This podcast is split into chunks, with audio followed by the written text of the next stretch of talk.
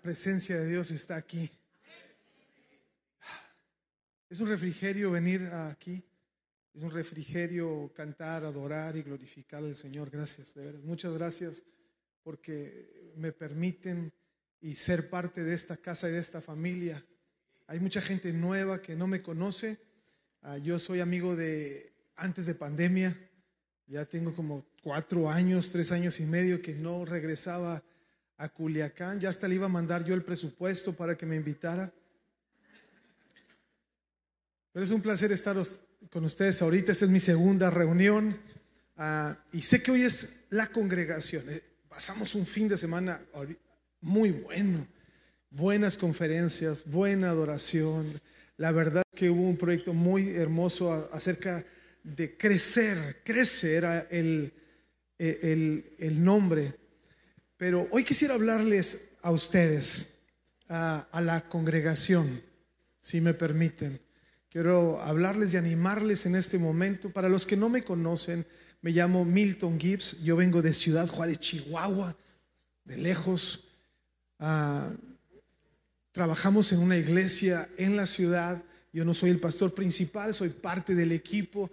Pero Dios está haciendo cosas maravillosas también allá en Juárez. Así es que saludos de mi esposa y de la gente que está allá. Espero poder conocerles a todos. Tengo buenos amigos también he hecho buenas relaciones aquí en Culiacán, pero yo espero que esta mañana, esta tarde, Dios hable a nuestro corazón.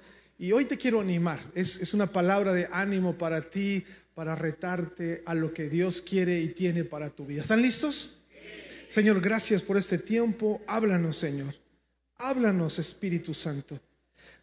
Señor, yo soy buena tierra. Sé que tu palabra es buena semilla. Pero yo soy buena tierra, Señor, para recibir lo que tú tienes para mi vida. En el nombre de Jesús. Amén. Hace tiempo cuando alguien sufría un ataque cardíaco, prácticamente no tenía esperanzas de vida. Antes de identificar los síntomas, la gente moría, fíjate, es muy triste. Pero en el paso del tiempo, la gente ha aprendido a identificar lo que es un paro cardíaco. La mayoría, aún jóvenes, saben qué síntomas pueden ser un paro cardíaco. Dolor de pecho, dolor de abdomen, el, brazo izquierdo se duerme y, hay, una, hay una crisis para respirar. Y entonces, ahora, cuando hay un ataque cardíaco, hay muchos que son salvados. Muchos son salvados a través de que se identifica el síntoma, puedes correr inmediatamente al médico y entonces no pierdes la vida. Hace poco nuestro, uno de nuestros empleados se llama José, es el empleado más grande de la iglesia, tiene aproximadamente como 60, no 64 años y tuvo un problema en, su vida. Empezó con un dolor de pecho, dolor de abdomen, brazo. Inmediatamente lo llevaron al hospital y hoy está vivo con nosotros. Tuvieron que hacerle una cirugía, tenía tapadas las arterias, pero el conocer los síntomas salvó la vida. ¿Se me explicó? Conocer los síntomas pueden llevarte a salvarte la vida. Y hoy necesitamos reconocer que en esta temporada estamos bajo ataque. El enemigo vino a matar, hurtar y destruir. El enemigo quiere desviarte del enfoque correcto y el enemigo quiere apartarte de estar cerca del propósito de Dios para tu vida. El problema es que muchos no identificamos los síntomas del enemigo para nuestra vida espiritual. Podemos identificarlos en, la hora, en el área física, pero no identificamos cómo el enemigo trabaja para que pueda robarte y apartarte del camino y del... Miren, la vida de fe es una aventura. No se acaba. Ahorita al final de la reunión un hombre decía, es que sigo en el proceso. Es que yo sigo en el proceso. Federico sigue en el proceso de fe y es un camino largo. Recuerden, no es de rapidez, sino de resistencia. Cada uno de nosotros estamos corriendo esta, esta carrera, no por el galardón, porque el galardón ya lo recibimos. Jesucristo ya pagó el precio en la cruz del Calvario por nosotros y ahora nosotros tenemos el trofeo que nos hace victoriosos. Pero corremos una carrera de resistencia. Hay que terminarla. Hay que terminarla en la fe. Pero el enemigo no quiere que llegues. No quiere que lo cumplas. Te quiere robar. Hoy necesitamos saber que el Señor quiere que vivas una vida victoriosa. Ir de victoria, dice la palabra de Dios, en victoria, no de derrota. parecería que, no te, no, a pensar, parecería que es al revés para muchos. Eh, va para atrás, ¿verdad? Pero es de victoria en victoria. Y hay algunos síntomas que debemos identificar para que el enemigo no tome ventaja de nuestras vidas. Yo te quiero hablar de algunos síntomas que necesitas identificar y de algunos nos que tenemos que decidir sobre nuestras vidas, no de no, para poder caminar y continuar a lo que Dios quiere y tiene para nuestras vidas. Y el primer síntoma que debes identificar es cuando hay pérdida del deseo espiritual.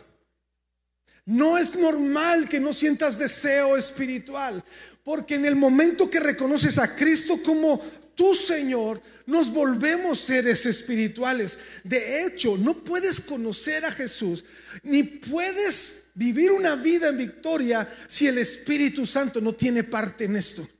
Es el Espíritu Santo que nos revela a Cristo, pero es el Espíritu Santo que nos habilita para vivir una vida victoriosa. Nadie es Superman ni la mujer maravilla. Me acuerdo cuando mi padre era un hijo del diablo y decía, no, yo mañana voy a cambiar. No, yo mañana voy a cambiar. Y él llegaba, mi, mamá era una gran mujer de Dios, pero mi papá llegaba borracho, con lipstick, y se caía, era tremendo, era tremendo. Había crisis, mi mamá hacía una maleta, lo aventaba a la calle, se iba y luego regresaba y decía, mañana voy a cambiar. Mañana voy a cambiar. Mañana voy a cambiar.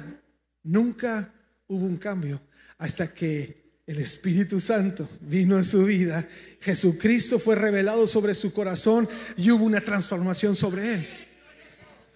Los principios en sí mismos de la palabra son extraordinarios, pero sin el Espíritu no se pueden vivir. Si tú llegas con alguien que tiene un problema en el matrimonio, por ejemplo, un hombre que su esposa no lo honra ni lo respeta, y tú le dices, oye, si sabes que la Biblia dice que tu esposa te debe honrar y respetar, ese inconverso te va a decir, oye, sí, eso está muy bien. ¿Dónde dice eso? La Biblia, la Biblia. ¿Es la onda la Biblia? Si tú vas con una mujer y le dices, una mujer que su esposo no la atiende o la trata mal, y le dices, oye, si sabes que en la Biblia dice que tu esposo debe de dar su vida por ti, debe estar dispuesto hasta morir por lo que tú eres y representas, ¿qué crees que va a decir ella? ¿Dónde dice eso? En la Biblia. Oye, eso está muy bien, la Biblia está bien. Es correcto, muy bien la Biblia. Si tú vas con un hijo que está siendo provocado a ira y le dices, oye, si sabes que tu papá debe de darte, de respetarte y de ver por ti, de no provocarte, ¿dónde dice? La Biblia, la Biblia está muy bien. O si vas con un papá que tiene un hijo rebelde y le dices que debe de honrar su vida, todos te van a decir, bien, los principios son buenos. Pero si no te recorres dos versículos antes, en el 18 del 5 dice, no te embriagues con vino, en el cual hay disolución. Más bien llénate del Espíritu Santo. Y luego los dos versículos después dice, sométase al esposo, el esposo ame a la esposa, el hijo honra a su padre, el padre no provoca. Y entonces es cuando podemos vivir nuestra vida espiritual. Y entonces cuando hay una, una pérdida de lo espiritual sobre nuestras vidas nos tiene que alarmar. Ah, no tengo ganas de ir a la iglesia. Hoy no, y no quisiera orar. Cuando empieza a haber síntomas de frialdad sobre tu vida, estás a punto de un ataque. Y necesitas estar firme en tu vida. El objetivo de cualquier ataque es alejarnos de lo que Dios quiere llevar a cabo sobre nosotros. Esta pandemia nos ha llevado a muchos a enfriarse. Es sorprendente. Se ha perdido el fuego de Dios sobre sus vidas. El enemigo ha atacado. Fue terrible. Nosotros en Ciudad Juárez por el gobierno del estado nos prohibieron abrir. Dos años no abrimos iglesia. Y hemos visto la consecuencia. Ahora que regresamos, ha regresado aproximadamente un 50% de la congregación. Un 50%. Era una iglesia grande, de muchos miembros. Es una cantidad grande de aquellos que no están. Y muchos de ellos se enfriaron. Se enfriaron sobre su vida. El síntoma de un deseo por Dios es fuego en el corazón. Y si no hay fuego, ojo amigos, ojo. Ojo porque puede venir un ataque sobre tu vida. Salmo 61.1 dice, oh Dios, tú eres mi Dios, yo te busco intensamente. Y luego dice, mi alma tiene sed de ti. Y luego dice, todo mi ser te anhela, cual tierra seca, extenuada y sedienta. Wow. Mi alma tiene sed. Si no es tu condición, si no está sucediendo sobre tu vida, necesitas poner atención. Algo no está bien en el proceso, en el caminar de resistencia que tenemos y no podemos permitir que el enemigo venga y robe nuestras vidas. Perder nuestro deseo espiritual raramente ocurre intencionalmente. No sucede de la noche a la mañana, ocurre lentamente. ¿Sabes? Este es el gran conflicto. Los problemas del corazón son sutiles. No es como que te levantes en la mañana, ay, odio a Dios, no quiero nada con Dios, hoy me voy a ir al mundo y quiero hacer todo lo malo del que el diablo me quiera poner a hacer. Es sutil. Empezamos con apatía. Empezamos con una apatía espiritual. Ay, hoy no me levanté a orar. Ah, hoy no leí, leí la palabra. Mañana, mañana, pues Dios está siempre, todo el tiempo. No pasa nada. Y luego el siguiente día, de nuevo, las circunstancias de la vida, los conflictos diarios, los problemas económicos. Hay muchas cosas que nos hacen perder el enfoque. Los problemas de la vida empiezan a recortar nuestro tiempo en la palabra. ¿Sabes? Simplemente estamos demasiado ocupados para buscar a Dios. Ojo, ojo. Porque las cosas de este mundo empiezan a reemplazar la búsqueda de Dios. De tener un corazón ardiente, se empieza a hacer un corazón tibio. Síntoma de un ataque. Número dos, cuando hay fatiga física. Y esto es tan sorprendente cuando el estrés nos agobia.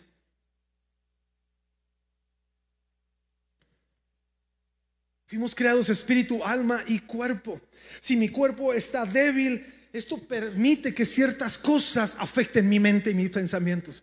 Cuando hay agotamiento físico, generalmente nuestra mente también es atacada por el enemigo. ¿Se acuerdan de Elías? Después de, su roce con, con Jezabel, mató a 850 profetas de Baal y Acera. Dio un golpe certero en el reino. ¿Se pueden imaginar? ¿Recuerdan aquello que hizo? Cayó fuego del cielo, consumió el altar, aún estaba mojado. Los profetas de Baal lo intentaron por mucho tiempo, no pasó nada y de repente el fuego de Dios cae. Oh, la gloria de Dios se manifiesta sobre Elías, pero hubo fatiga física sobre su vida y después de eso, Jezabel lo ataca y le envía un mensaje diciendo que en 24 horas se va a morir. Y esto causó que su mente acaba de ver la gloria. Es que, yo no lo puedo entender. Acaba de ver la misma gloria de Dios poniendo un altar. Aún las piedras se consumieron del fuego de Dios el poder manifestado. 850 profetas mueren en ese momento. Y luego le manda una amenaza a Jezabel y dice, es verdad esto. Elías dice, ay, quisiera morirme. ¿What? ¿Qué rollo? Mejor sería morirme. La, la, fatiga, el cansancio causó que su mente perdiera el objeto del por qué estaba y el valor y poder del Señor sobre su vida. La fatiga de nuestro cuerpo agota nuestra mente. El estrés y el temor desgasta. Hoy hemos estado viendo malas noticias. Muchos de nosotros hemos visto muerte en nuestro entorno, familiares que hoy no están por la pandemia. Vemos la crisis que ha sucedido económicas, negocios cerrando, trabajos perdiéndose y de alguna manera el enemigo está tratando de fatigarte, de causar estrés sobre tu vida. Y esto puede ser un ataque del diablo para ti, para derrotarte. Necesitamos entender que si hay estrés, que si hay fatiga, que si hay cansancio, que si hoy no estamos descansando en Él y en su presencia, el enemigo nos quiere robar. Estamos bajo ataque. Mateo 11, 28 dice, vengan a mí todos ustedes que están cansados y agobiados y yo les daré descanso. Yo les quisiera preguntar en buen plan, Vengan a mí todos ustedes que están casados y agobiados y yo les daré descanso. Espíritu Santo, revélame qué estás tratando de decir. ¿Necesitas revelación para esto? Realmente dices, oh Dios, tu palabra a veces no la entiendo. Espíritu Santo, revélame qué quieres decirme. Pues vengan a mí, ¿no? Si estás cansado, ve a Dios. ¿Cuál es la bronca del creyente? Que cuando está bajo estrés se aparta de Dios. Qué loco, ¿no? Qué, raro. En Él está el descanso y la paz que necesitamos para continuar en medio de la tormenta. Ahora siempre hay tormenta, pero el centro, cuando hay un tornado, el centro es el lugar de paz, donde habita su presencia, donde habita su amor. Y necesitamos meternos en medio. No puedo decirte que no va a haber problemas mañana. ¿Quién iba a pensar que una pandemia iba a cerrar la iglesia por dos años? ¿Quién iba a pensar? ¿Cómo estás hoy? ¿Estás estresado? El, agobio de la vida cotidiana de estar, vengan a mí. Los que están cansados y agobiados. Es tiempo de buscar ese lugar. Vamos a ir para allá, donde vas a encontrar a Dios. Hay otro síntoma que nos puede llevar a perder nuestra vida espiritual y lo que Dios quiere para nosotros. Y es muy común, sobre todo en los hombres, cuando hay escasez. Ayer decía Alejandro que tenemos que mostrar una verdad de Dios. No siempre los buenos diezmadores les va bien. Porque podemos engañar a la gente. Si diezmas no vas a tener ningún problema económico. Y es un engaño completamente porque conocemos hombres de Dios que son fieles diezmadores, que están pasando por un ataque sobre su vida. Pero el problema es cuando le damos el valor a este ataque o le damos la prioridad a este momento de nuestras vidas de escasez y volcamos toda nuestra vida a ello en lugar de confiar en Dios. Necesitamos confiar en Él, en lo que Él es y lo que Él ha hablado sobre nuestras vidas. Es importante saber, ojo con esto, que no podemos reprender las deudas en las que nos hemos metido. No podemos orar para que las deudas se vayan. Necesitamos pagarlas. Lo que podemos es orar que Dios nos provea para pagarlas. Señor, quítame la deuda. Imagínate que el banco de repente, el Espíritu Santo llegara y te, borrara del buró de crédito y de repente andas caminando con... Digo, Dios, si es tu deseo, hazlo en mi vida, ¿verdad? si es tu voluntad, por favor, bórranos, así no me resisto a ello. Bórrame del buró. No, no, no estoy en el buró, ¿eh?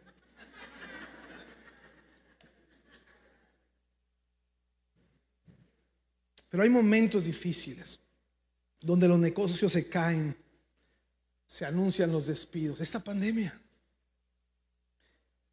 yo no sé por qué pasa, pero cuando de repente andas atorado, algo le pasa al mugroso carro. ¿No te ha pasado? Andas bien fregado y, la pila no sirve. Híjole, mano, me da tanto malestar. Me ha pasado. Estoy batallando económicamente y una pila ahorita ya es una lana. Ahí ando buscando de repente las usadas con garantía por lo menos de tres meses para que agarre vuelo el barco y luego ya poder comprar la buena. Pero a veces pasan situaciones que están fuera de nuestro control, te enfermas. Hace poco fui a llevar a mi esposa a hacer algunos estudios. Y yo dije, mi amor, lo que tú quieras, vamos, lo importante es tu salud. No, ya después decía, oye, ten fe, ora por sanidad.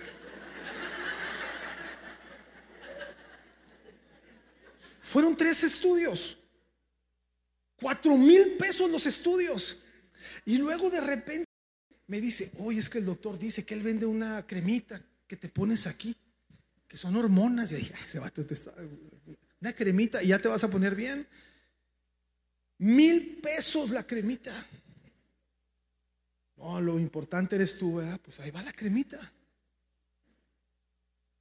Son momentos complicados que te pueden robar y la escasez puede hacer que te desvíes del enfoque correcto de lo que Él representa. Pero déjame decirte una cosa. Siempre debemos de recordar que los momentos vulnerables de nuestra vida son tentación para que el diablo nos robe nuestras vidas. Ahora, te voy a decir, hay tentación cuando tenemos todo y hay tentación cuando no tenemos nada. No siempre es cuando no tienes. Hay mucha tentación cuando Dios se está prosperando. Me acuerdo aquellos que eran fieles diezmadores y sacaban sus 50 pesos y decían, aquí está Señor. Y luego empezaron a ganar 20 mil pesos. Y, ah, caray, dos mil varos, nomás aquí se lo voy a dejar empieza a irles bien y empieza a doler. Y empieza un deterioro sobre sus vidas financiero y esto puede robar tu vida. Los momentos de escasez son oportunidades para que el desánimo y la frustración nos venza. Pero aquí está la clave. Permanezcamos cerca de Dios en los buenos momentos y en los malos. Lo amamos y lo adoramos en las buenas temporadas y lo amamos y lo adoramos en las malas temporadas. Recuerden Filipenses 4:19, así que mi Dios les proveerá todo lo que necesiten conforme a las gloriosas riquezas que tiene en Cristo Jesús. Mateo nos habla de la oración y nos enseña cómo debemos de orar. Jesús lo dice. Y una vez tuve una revelación tremenda acerca de la provisión, porque la oración que Dios nos pide que hagamos es danos el pan de cada día. Pero no estamos conformes con eso. Y no creemos que hay bendición cuando el pan de Dios está cada día. Creemos que hay bendición cuando la cuenta de banco está repleta. Y es un engaño sobre nuestras vidas. Porque mi pregunta sería, ¿cuántos comieron hoy? en la mañana? ¿O cuántos van a comer hoy? Ahorita que salgan. Todos. ¿Sabes qué? Dios es fiel. Dios es fiel. El pan de cada día. Tenemos que tener cuidado con lo que representa bendición económica. Si Dios está proveyendo, si Dios te está dando el pan de cada día, si está dando el respestido, si te está dando donde vivir cada día, debes de estar agradecido porque su fidelidad sigue estando con nosotros. Cuidado. Salmo 37, 25 son de mis versículos preferidos. Joven fui y envejecido y no he visto justo desamparado ni su descendencia que mendigue pan y digo a esto, amén. Amén. Dios ha sido fiel. Nunca nos ha desamparado. Otro síntoma es cuando hay una vida débil de oración. Ojo con esto. Mateo 26, 40, 41 dice, luego volvió a donde estaban sus discípulos y los encontró dormidos. No pudieron mantenerse despiertos conmigo ni una hora le dijo a Pedro, estén alertas y oren para que no caigan en tentación. Órale, la oración nos ayuda en el momento de prueba. El espíritu está dispuesto, pero el cuerpo es débil. ¿Sabes qué pasó con Pedro horas más tarde cuando se encontró bajo ataque? negó conocer a Jesús. Oh, wow. Estén alerta y oren para que no caigan en tentación. Llegó la tentación y cayó. Quiero decirles esto, la oración, yo sé que lo entienden, pero la oración es una disciplina, es una acción voluntaria, no es un don. No, no creas que vas a estar de repente en la cama y luego vas, Dios, dame el don de la oración. Y entonces de repente empiezas a sentir que el Espíritu Santo te levanta en la madrugada y luego entonces te lleva de rodillas y ahí empiezas a clamar porque es una voluntad, es una decisión sobre nuestras vidas. Y no puede haber algo más importante como hijos de Dios que decidir que este día no dejaré de comunicarme con mi Padre. Generalmente en los fracasos de la vida, ojo con esto, siempre hay dos denominadores comunes en el creyente, ¿ok? Ojo, a ver si me lo puedes captar. Generalmente en los fracasos de la vida siempre hay dos denominadores comunes, una Biblia polvorienta y un altar olvidado. Una Biblia que se dejó de leer y un altar que se dejó de visitar. Necesitamos estar cerca y necesitamos estar leyendo la palabra de Dios. La clave para la vida espiritual, si lo podemos ver como nuestra fuente de vida, así como el aire lo es para nuestras vidas, la clave para la vida espiritual es inhalar la palabra de Dios y exhalar la oración. Eso nos mantendrá con vida. De hecho, cuando haces ejercicio, ¿quiénes son fitness aquí? Levanten la mano. Federico, Federico, Federico. No, le baja la mano, baja la mano. Oye, porque trae tenis de deporte, cree que hace deporte, Federico, ¿no? Oh, no ando ejercitándome porque trae, porque trae tenis fashion. Pero no, no, hermano, hay que moverle también. Pero la clave para el ejercicio y para oxigenar tus músculos, para hacer masa muscular, ¿cómo les explico? O sea, es la respiración. El instructor te regaña si no respiras bien para hacer el ejercicio. No sé realmente cómo sucede, pero tienes que inhalar cuando te esfuerzas o cuando vienes, cuando, cuando te esfuerzas, inhalas y luego sueltas el aire cuando... Y, y es importante para tu vida porque esto fortalece. Inhalamos la palabra, exhalamos la oración. Otro síntoma, y este es muy importante, ¿cómo, cómo creo en ello? De que el enemigo te quiere atacar es cuando te alejas de las buenas relaciones. Híjole, yo no conozco de veras un llanero solitario viviendo una vida victoriosa. La verdad. Qué familia tan maravillosa es la iglesia. La iglesia ha sido establecida para que podamos tener aquel que nos levantará. Dice que si uno cae y está solo, no se levantará, pero si Cae si tienes a alguien a tu lado, el otro te levantará y te sostendrá. Debemos de estar cerca de los hijos de Dios. Observa hoy tu vida. ¿Te has alejado de las relaciones con gente de la iglesia, con gente que te edifica? Necesitas recuperarlo inmediatamente. ¿Sabes?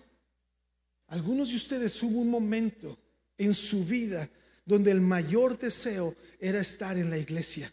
Era servir como voluntario, era pasar y dar y dedicar el tiempo de tu vida para servir a Dios. Hubo un momento clave sobre tu vida, pero algo lo perdió. Ojo, estás bajo ataque. Cuidado, el enemigo te quiere robar el propósito de lo que Dios quiere hacer para tu vida. Porque si el enemigo te aleja de la familia, de la fe, quiero decirte que estarás vulnerable al ataque del enemigo.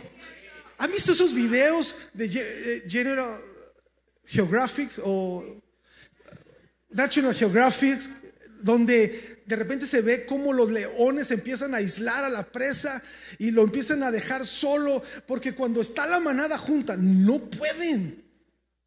No pueden. Entonces la meta del enemigo es simbólico, es también alejarte.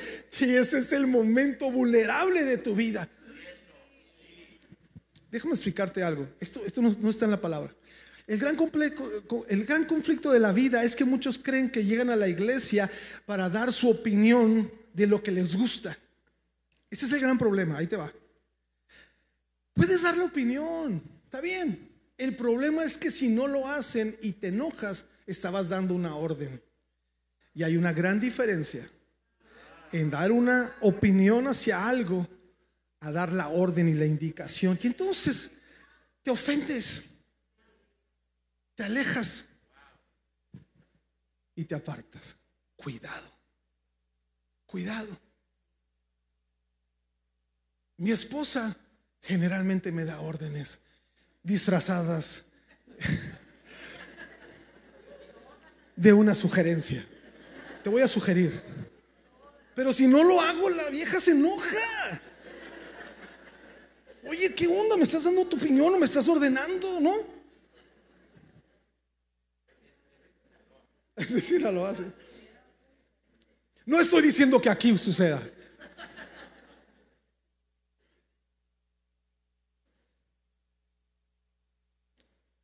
Si tenemos más cosas en común con alguien del mundo que con la gente que sirve a Cristo, quiero que sepas que no estamos conectados con las personas adecuadas. Jóvenes, quiero decirles un... Es que luego me voy, ¿verdad? Cinco minutos. Bueno. No, es que ustedes son, ustedes son muy así. No es que la iglesia y los amigos son bien raros. No, no en el mundo no son mejores que los de la iglesia. Ese es un argumento que ustedes tienen generalmente muy seguido. No, son mejores los de la iglesia. El problema, ¿sabes que El hombre que es amigo ha de mostrarse amigo. Y estás esperando del otro cuando tú tal vez deberías de hacer la diferencia con tu acción y con tu actitud, mostrándote amigo aún con la actitud que pudieran tener ellos. Y eso cambia la circunstancia. No estamos dispuestos, somos demasiado egoístas y queremos yo, yo, yo, yo. Pero nunca será lo mismo definir como amigos más cercanos a quienes no conocen y no tienen la fe contra los que conocen y tienen la fe, porque aún somos humanos. ¿Nunca te peleas con tu hermano? ¿Tu hermano de sangre? Pues hay discusión. Bueno, ustedes son unos santos. Pero hay, hay momentos de dificultad, es normal. Pero cuando hay problema, siempre está la familia a tu lado. Aún esa hermana latosa que siempre te está molestando, el momento que estás triste, ahí está, no, sí, te quiero y te quiero, sosteniendo, sosteniendo tu vida. Porque, porque la sangre te llama, de veras. Hay algo de, de Dios en ello. Termino con esto. ¿Eh?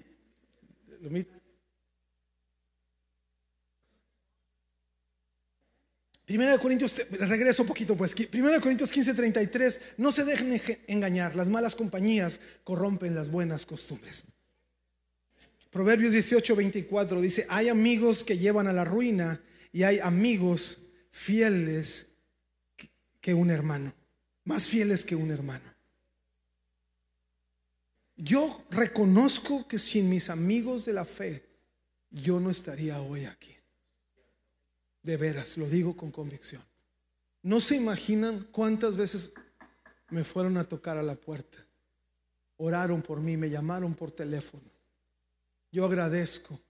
Quiero que sepan que yo en mi casa, hay veces que andamos cortos de dinero, pero el domingo, si mis hijos me dicen, vamos a ir a comer con los muchachos, van a ir a no sé, saco la cartera, agarro así temblando los 200 pesos.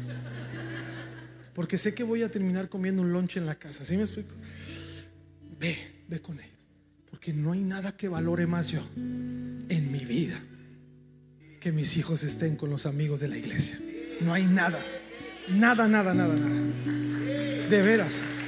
Nosotros hemos tenido cientos de domingos que hemos comido lunches. Porque tengo, tenía tres hijos. Eran tres de 200, ¿sí me explico? Ya no comes con 50. Estos no les gustan los taquitos. No, yo me acuerdo que íbamos a las hamburguesas de 20. Había unas hamburguesas. No, no, iban así. Quieren ir a, las alitas o al. Así, temblando, sacando la lana. Pero ahí está. Y Laura y yo a nuestra casa felices, gozosos, comiéndonos un lonche, sabiendo el lugar en el que están nuestros hijos. Cinco nos en nuestras vidas tienen que ser convicción. ¿Está bien? Van a ser cinco nos que van a marcar y determinar parte de nuestra vida, de nuestro carácter. El primero, no olvides quién te hizo. ¿Sabes que Dios te creó con tormentas en mente? Él te diseñó para hacer a prueba de agua. Dicen que ahora estos iPhones hay un niño. ¿Han visto el anuncio del niño corriendo con el iPhone? Y luego se le cae y, luego lo agarra y luego se. a prueba de golpes y quebraduras. Ay Dios. Y luego se ve que le cae el agua encima. Se le cae en el agua el mocoso. Y luego lo agarra. Amigos, fuimos creados a prueba de agua. Dios nos creó para las tormentas. Fuimos hechos para esto y nos vamos a levantar, oh, creyendo lo que Dios ha hecho sobre nuestras vidas. No olvido quién me creó, no olvido quién es Dios en mi vida, no olvido lo que representa para mí, no olvido, oh, que camina a mi lado, aunque ande en valla de sombra de muerte, no temeré mal alguno, porque Dios está conmigo. Él está conmigo. Salmo 92, 12 dice que los justos florecerán como la palmera. ¿Han visto las palmeras en los huracanes? Hace tiempo hubo un huracán en, Cancún y ahí estaban parte de nuestros líderes, son familia y se fueron a Cancún. Los metieron todos a un gimnasio y se acerca a la ventana Ari y manda un video del huracán y las palmeras literalmente acostadas. Y cuando terminó el huracán, volvieron a su lugar. Son una prueba de tormentas, de huracanes. Wow. Si sabes que eres a prueba de huracanes. Si sabes que el diablo lo sabe. Por eso es sutil. Por eso es sutil. Sus estrategias. Porque Él sabe que conocemos a nuestro Dios poderoso y fuerte.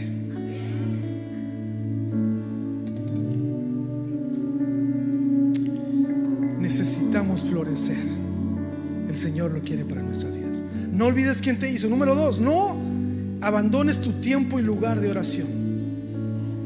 A pesar de las circunstancias en las que te encuentres, es inmutable, es como respirar, es exhalar la palabra, inhalar la palabra, exhalar la oración. A ver, todos tapense y dejen de respirar por cinco minutos. No puedes, no puedes, te mueres, te mueres. Tú no puedes dejar la palabra de Dios la oración continuamente sobre nuestras vidas. No abandones tu tiempo y lugar de oración. No, nos vamos a parar firmes. Es una cita divina. Fíjate, si te dijeran, oye, te quieren dar un trabajo, te van a pagar 10 mil dólares al mes. A lo mejor alguien gana más que eso aquí, pero pero nada más que tienes que ir a la cita a las 4 de la mañana en viernes. Mira, amigo, No, no vas a dormir. Ni le vas a creer al despertador. Vas a estar con los ojos pelones hasta las 3 de la mañana. Porque vas a esta cita tan importante. Que va a marcar una diferencia sobre tu vida. ¿Te puedes imaginar tener una cita con Dios?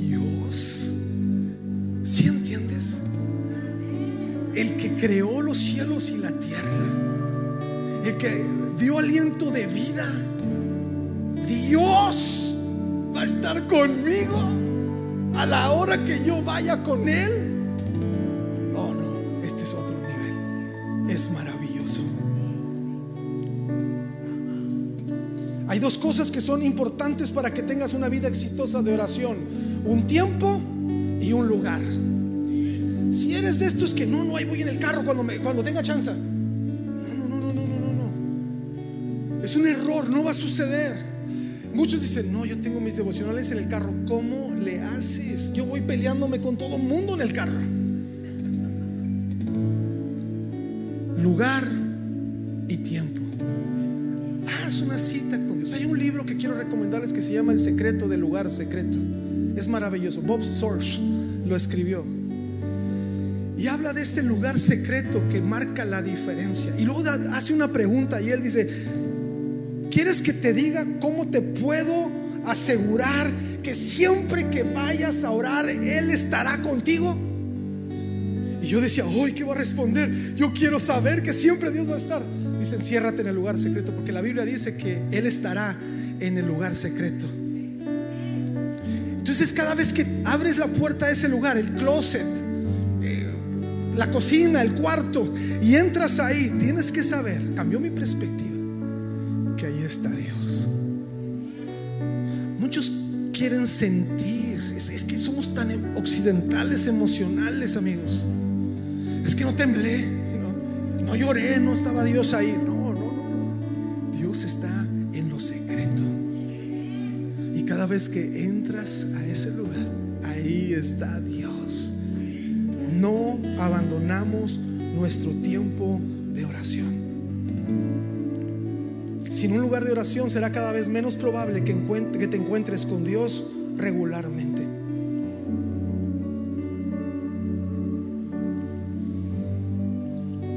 Cuando estás en problemas y en dificultades es más difícil ir a orar, yo lo sé. Por eso es, no dejaremos nuestro lugar. Ahora, este me encanta puedes decir, no, pues lo está diciendo por la ofrenda de Federico. No, no. No va a haber ofrenda. Bueno, no, no lo voy a declarar con mi boca. Pero un tercer no es, no abandones el lugar de fortaleza. En los momentos difíciles, el enemigo te va a tratar de alejar de la iglesia. Esta es tu fortaleza. Es el lugar de protección. Estos muros te resguardan y te protegen. Simbólicamente, aún saliendo, estás dentro de la fortaleza porque están aquellos que te aman, que te quieren y que interceden por ti. La iglesia es fundamental para el proceso y crecimiento de nuestras vidas. Yo veo hoy la iglesia como el fortalecimiento de la fe de mis hijos. Han encontrado sus amigos, han encontrado su ministerio, están cumpliendo su propósito, están venciendo sus victorias Oh, están avanzando. Pero yo mismo lo reconozco en mi propia vida. Él hará todo lo que pueda para alejarte. ¿Sabes que mientras que el hijo pródigo se encontraba en la casa de su padre, él estuvo a salvo? Fue cuando abandonó la casa y se marchó a un país extranjero que perdió todo. Wow. Tu iglesia es el lugar de fortaleza. No lo abandones cuando el enemigo te dé 10 razones para no asistir, ese es el momento donde te tienes que levantar, ponerte la ropa, meterte a bañar y venirte porque te espera algo grande y poderoso. Es la rema de tu día. Cuando te digas, no, no tengo ganas, no, hay mil pretextos, no, la gasolina, no, busca las monedas, vente en Uber, razones es porque el enemigo no quiere que oigas la palabra rema para el tiempo y momento para tu vida. Ese será el día de libertad. Hechos 2, 46, 47 dice, no dejaban de reunirse en el templo ni un solo día de casa en casa partían el pan y compartían la comida con alegría y generosidad, alabando a Dios y disfrutando de la estimación general del pueblo. Y cada día el Señor añadía al grupo los que iban a ser salvos. Wow. No abandones el lugar de fortaleza. No lo abandones. Te digo algo, no hay iglesia perfecta. Perdón Federico, yo sé que te estás esforzando, pero no hay. Si sabes que la iglesia la dirigen personas, no son semidioses, son personas, personas que se levantan un día cansados y con dificultades. Ahora, no está Maya ni las... Son tres mujeres las hijas. Son mujeres hormonales. Tres niñas. No ha de ser fácil, ¿no? Puras mujeres. No, sabes que mis respetos, Federico.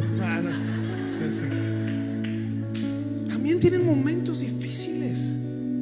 También hay momentos complicados. Luchas y pruebas como las que tú tienes. También se acaba el dinero, ¿sí sabes?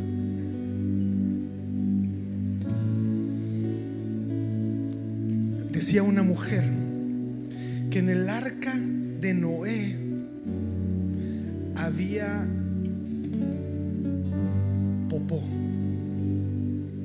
muchos animales. Y dice que en el arca de Noé había majada. Dice, pero es mejor estar adentro que afuera. Mejor adentro que afuera. Pues si hay, hombre, si hay de repente majada, la neta, ¿no?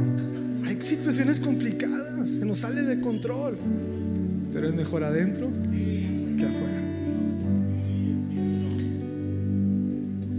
No es, no abandones el poder del compañerismo. Eclesiastés 4, 9, 10, lo voy a decir rápido porque más valen dos que uno, porque obtienen más fruto de su esfuerzo. Si cae el uno, lo levanta el otro, hay de que cae y no tiene quien lo levante. Son mejor, ojo, amigos, jóvenes, estar dentro con los amigos de la fe. Mi suegro siempre me ha dicho esto, si te juntas con enano, ¿qué vas a hacer? Si te juntas con gigantes, vas a ser gigante. Júntate con gigantes. Y aquí entra un punto importante. Tal vez tienes que perdonar a alguien. ¿Hay enemistad en la iglesia? Perdona. Perdona. Deja que el Señor restaure tu vida. Cinco, no. No te desconectes de la protección pastoral. No saben lo que representa para tu vida. Es el paraguas que cubre nuestras vidas en medio de la tormenta. ¿Se acuerdan de Moisés? Perdóname, Federico, que tenía que ir a pelear con Amalek y manda por primera vez a Josué la primera participación. Y entonces de repente se cansaba y bajaban las manos y perdían, y luego le levantaban las manos y ganaba. ¿Se acuerdan? Es sorprendente. ¿Qué nos quiere enseñar esto? Yo quisiera saber cómo lo podemos interpretar. Si sabes que esta victoria no fue como la de Gedeón, que sobrenaturalmente sucedieron cosas, los cántaros, las antorchas y hubo una gran victoria. Si bajaban las manos el líder, perdían. Y si las levantaban, ganaba. ¿Por causa de quién vencieron en esa ocasión? ¿Del líder? ¿Del líder, hermanos? Gracias a Dios estaba un Aarón y un Ur que vieron lo que estaba sucediendo, lo pusieron en una piedra, le levantaron las manos y hubo una gran victoria. A lo mejor hay victorias que no has podido ganar porque algo está mal en el corazón. Ojo. Ojo. Necesitamos Aarones y Ur que levantan las manos. Que levantan las manos. Hebreos 13, 17, obedece, obedeced a vuestros pastores y sujetaos a ellos, porque ellos velan por vuestras almas, como quienes han de dar cuenta para que no lo hagan, para que lo hagan con alegría y no quejándose, porque esto no es provechoso. No esperes que el enemigo te rompa en pedazos para buscar ayuda de aquellos que tienen un papel pastoral sobre tu vida. Si en la iglesia hay una estructura donde hay liderazgo, ve y corre a ellos. No te apartes de la protección pastoral sobre tu vida. Y por último, no dejes de ser generoso. La generosidad es la puerta a la bendición económica. Dad y se os dará. La fuente, mira, termino con esto. Dios no bendice a los flojos ni a los ladrones. Yo nunca pregunto cuando alguien se va a casar cuánto gana, te lo prometo, nunca. Le pregunto, ¿trabajas ocho horas al día? ¿Estás diezmando? Órale, mi hijo, dele. Dios lo va a prosperar. El cielo se va a abrir para tu vida. Hechos 20:35 dice, con mi ejemplo les he mostrado que es preciso trabajar duro para ayudar a los necesitados, recordando las palabras del Señor, hay más dicha en dar que en recibir. Corintios dice, el que siembra escasamente, escasamente cosechará, y el que siembra en abundancia, en abundancia cosechará. Rompe la escasez con la generosidad. Dios es en el grupo de alabanza. Cinco nos. No olvides quién te hizo. No abandones el lugar y tiempo de oración. No abandones el lugar de fortaleza. No te alejes de tus amigos. No dejes de ser generoso. No te alejes de la protección pastoral. Si sabes que estamos bajo ataque, ¿verdad?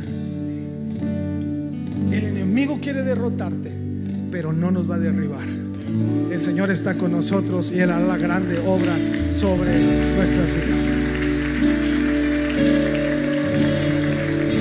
Señor, gracias. Bendice a cada hombre y mujer que se encuentra en este lugar. Señor, el enemigo no va a matarnos de un infarto cardíaco. El enemigo no avanzará en una enfermedad espiritual. Porque hoy nos paramos firmes, Señor, en aquello, Señor, que es lo importante y lo que tu palabra nos enseña. Bendice a cada hombre y mujer en este lugar, en el nombre poderoso de Jesús. Amén.